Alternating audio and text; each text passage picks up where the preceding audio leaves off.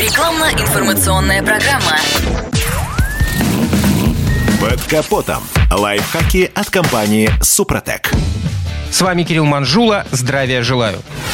Как всем нам известно, зимняя резина делится на шипованную и так называемую липучку. И каждый год перед наступлением холодов на всевозможных автомобильных форумах разгораются споры, а какая лучше и эффективнее зимой. Предлагаю и нам это обсудить. Для начала сразу исключим из нашего разговора тему всесезонной резины. Высказывание о том, что такие покрышки плохо работают и летом, и зимой, конечно, несколько утрированные, но в целом имеют под собой обоснование. Такие модели, если они еще остались в продаже, можно порекомендовать разве что жителям совсем южных областей.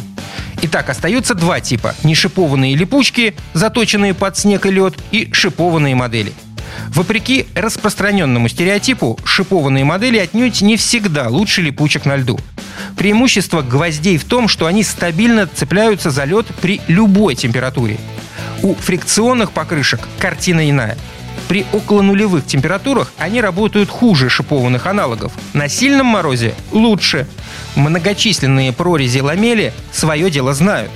Думать, что резина не способна превзойти по сцепным свойствам металлические шипы – заблуждение. Поэтому перед поездкой прикиньте, какая температура вас ожидает.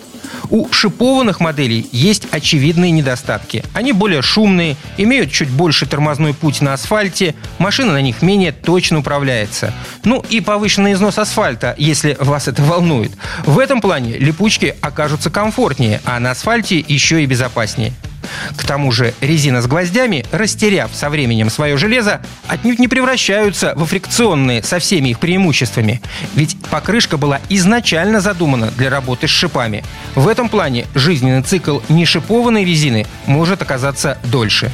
Разумеется, все вышесказанное касается моделей одного ценового уровня и одного класса. Если сопоставлять шины с разных полюсов рынка, вполне могут быть парадоксы. Дорогая шиповка будет шуметь на уровне бюджетной липучки. Или, к примеру, дешевая модель с гвоздями не сможет превзойти на льду породистую скандинавку. Отсюда еще один совет. Не экономьте на шинах. Однажды они могут спасти вам как минимум машину, ну а как максимум жизнь. На этом пока все. С вами был Кирилл Манжула. Слушайте рубрику «Под капотом» и программу «Мой автомобиль» в подкастах на нашем сайте и в мобильном приложении «Радио КП», а в эфире с понедельника по четверг в 7 утра. И помните, мы не истина в последней инстанции, но направление указываем верное. Спонсор программы ООО «НПТК Супротек».